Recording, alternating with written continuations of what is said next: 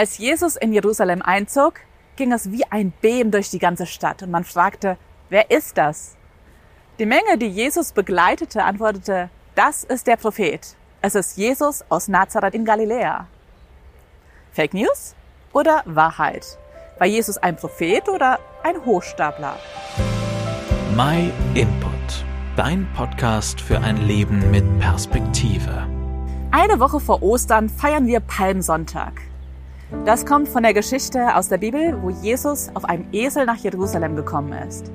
Die Leute hatten so allerlei von Jesus gehört und so sorgten sie dafür, dass er einen triumphalen Einzug bekam, indem sie unter anderem Palmzweige und Kleidung wie einen roten Teppich vor ihm auslegten. Wobei, wen interessiert dieser Grund denn wirklich noch?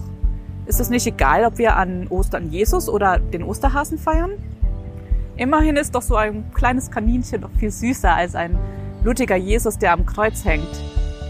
Aber ist der Grund für Ostern wirklich so nebensächlich? Ist Wahrheit in Zeiten von Fake News denn so unwichtig? Kann sich nicht jeder seine Welt so basteln, wie er sie mag? Wenn ich in einen Flieger steige, der einen Motorschaden hat, dann ist mir das doch ganz und gar nicht egal. Dann will ich mir auch nicht einreden, dass alles gut sei. Das ändert ja an der Wahrheit nichts. Und diese Wahrheit kann ganz schön gravierende Folgen für mich haben. Wahrheit ist also fundamental wichtig. Es ist zwar in, dass sich jeder sein eigenes Weltbild bastelt, aber die Wahrheit steht doch immer noch drüber.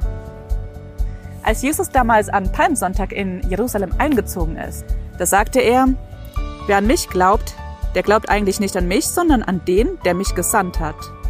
Er hat mich gesandt und mir aufgetragen, was ich sagen und reden soll. Und ich weiß, dass sein Auftrag das ewige Leben bringt. Jesus beansprucht hier, dass seine Worte die Wahrheit sind, dass sie direkt von Gott höchstpersönlich kommen und er sagt, dass sein Auftrag ewiges Leben bringt. Fake News oder ist das wirklich die Wahrheit?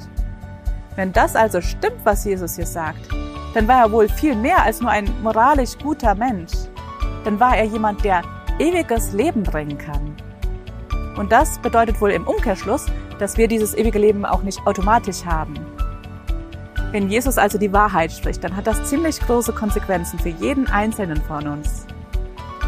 In dieser Osterserie wird es noch weiter um die Frage der Wahrheit gehen und ob an Ostern vielleicht wirklich was dran ist. Wenn du also mehr darüber erfahren willst, dann abonniere doch unseren Kanal. Außerdem schenken wir dir eine Bibel, wenn du noch keine hast. Und wir schenken dir auch gerne dieses Buch hier. Wer ist dieser Mensch?